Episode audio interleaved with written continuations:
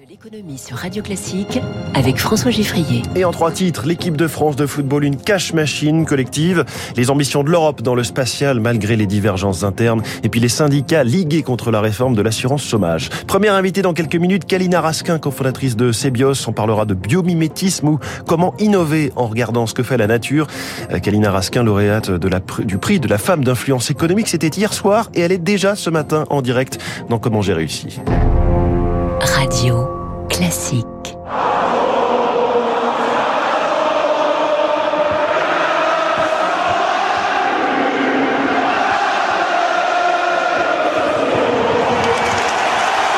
Beaucoup sur cette Marseillaise. 4 bleus, 3 blancs. De l'émotion, il y en aura ce soir devant des millions de télévisions à travers la France qui rêvent que ces champions du monde en titre réalisent l'exploit que seul le Brésil a su faire jusqu'à présent, conserver son titre 4 ans après. Et cette ferveur populaire que l'on mesure match après match au compteur des audiences est aussi génératrice de formidables revenus de sponsoring.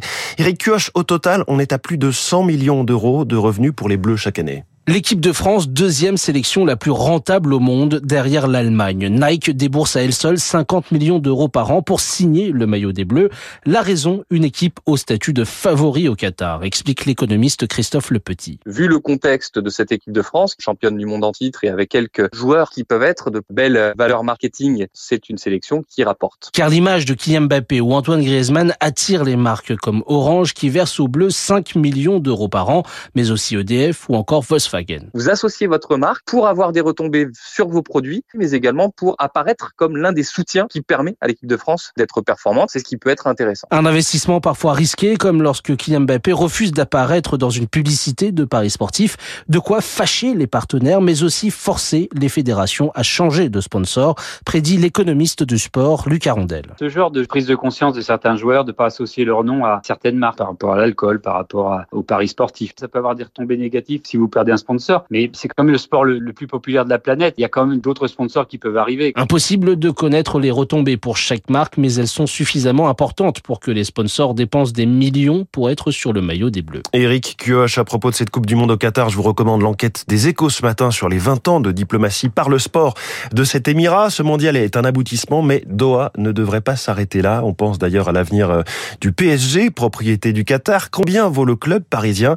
Eh bien, 4 milliards d'euros, c'est la réponse puisqu'on sait que deux fonds américains pourraient rentrer au capital à hauteur de 10%, ce qui représente donc 400 millions d'euros. Eux n'ont pas de stars, si ce n'est Thomas Pesquet, mais bien des étoiles dans les yeux, au bout de leur télescope. Les dirigeants de l'Agence spatiale européenne vont savoir eux aussi combien ils pèsent. Rendez-vous très important à partir d'aujourd'hui, la réunion des ministres européens chargés de l'espace. Bonjour Eric Mauban. Bonjour François, bonjour à tous. Ils doivent acter une très nette augmentation du budget spatial européen malgré une sorte de pluie de météorites euh, politiques. C'est il s'agit de définir la feuille de route pour la période 2023-2025 et surtout de se mettre d'accord sur la somme d'argent à mettre sur la table pour la mener à bien. L'Agence spatiale européenne demande à, ses membres 18 milliards et demi d'euros, soit 25% de plus que sur la période 2020-2022. Il est important de ne pas se laisser distancer dans le domaine spatial par les Américains, les Chinois et même les Indiens hein, qui viennent de réussir un tir de fusée privée low cost et qui préparent également un vol habité. Dans le spatial, l'Europe a pris du retard, comme en attestent les multiples reports du lancement d'Ariane 6. Sauf nouveau contretemps, ce sera pour le quatrième trimestre de l'année prochaine et avec trois ans et demi de retard sur le plan initial. Pour parvenir à maintenir l'Europe dans la course, eh bien, il va falloir euh, revoir une gouvernance mal taillée, un vrai tour de force qui consiste à faire preuve de pragmatisme tout en respectant la souveraineté nationale et en évitant qu'un pays ne tire trop la couverture à lui. Éric Mauban pour Radio Classique. On lit un peu partout dans la presse ce matin que les prix des carburants flambent. Et c'est certes vrai, plus 10 centimes en moyenne pour le diesel en une semaine, 13 centimes de plus sur l'essence.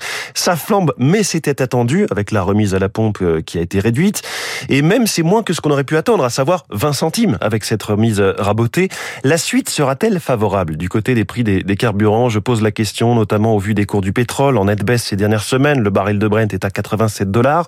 Eh bien en fait, pas sûr que cela nous profite selon Pierre Pierre-Olivier Marie, rédacteur en chef adjoint de caradisiac.com. On peut espérer effectivement que ça baisse, mais en matière de carburant, on a quand même noté ces dernières années que, ces derniers mois, et puis même depuis toujours, que ça n'avait jamais euh, baissé drastiquement, sauf pendant le confinement, mais ça c'était une autre époque.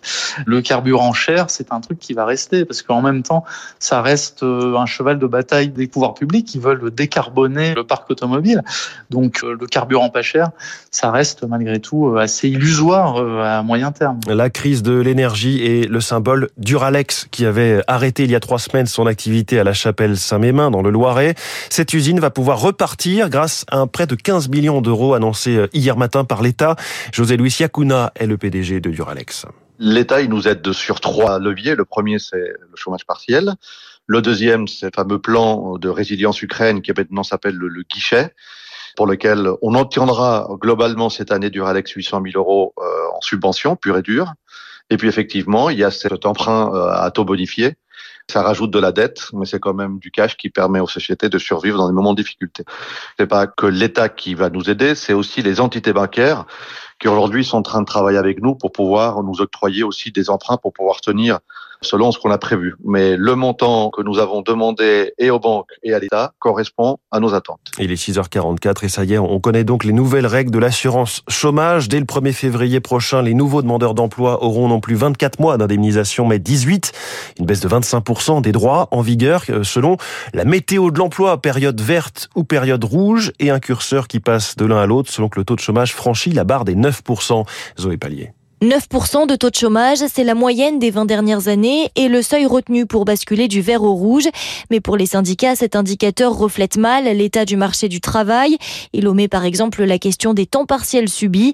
Denis Gravouille est responsable chômage à la CGT. Alors évidemment, quand on regarde le taux de chômage officiel euh, qui ne prend pas en compte la précarité, on se retrouve à avoir un volant de travailleurs pauvres considérable. Et c'est évidemment ce qui est accéléré violemment avec cette réforme, taper sur les travailleurs, les obliger à accepter des emplois précaires. Et ce taux de 9% est une mesure nationale, pointe Jean-François Foucard, secrétaire national de la CFE-CGC. On va mélanger une zone d'emploi qui va avoir 3% de chômage avec une qui va avoir 15%. S'il avait fallu faire quelque chose, ça serait par bassin d'emploi, mais également en fonction du type de métier donné. Le taux de chômage reste un bon outil, estime Bruno Coquet, expert à l'OFCE, mais ça n'éclaire pas sur ses causes. Ça ne dit pas si des emplois sont offerts aux chômeurs. Les personnes visées par une incitation plus forte en réduisant les droits, c'est l'argument qui est employé est-ce que ces personnes se voient offrir des offres d'emploi? Rien n'est moins sûr. Le ministère de son côté estime que ce taux, calculé tous les trimestres, reste le meilleur indicateur car il permet d'adapter les règles rapidement en cas de hausse brutale du chômage. Il est 6h45 dans un instant euh, avec, euh, avec le prix de la femme d'influence économique. Kalina Raskin, elle vient de le recevoir. Elle est sur le plateau de Radio Classique, 6h45.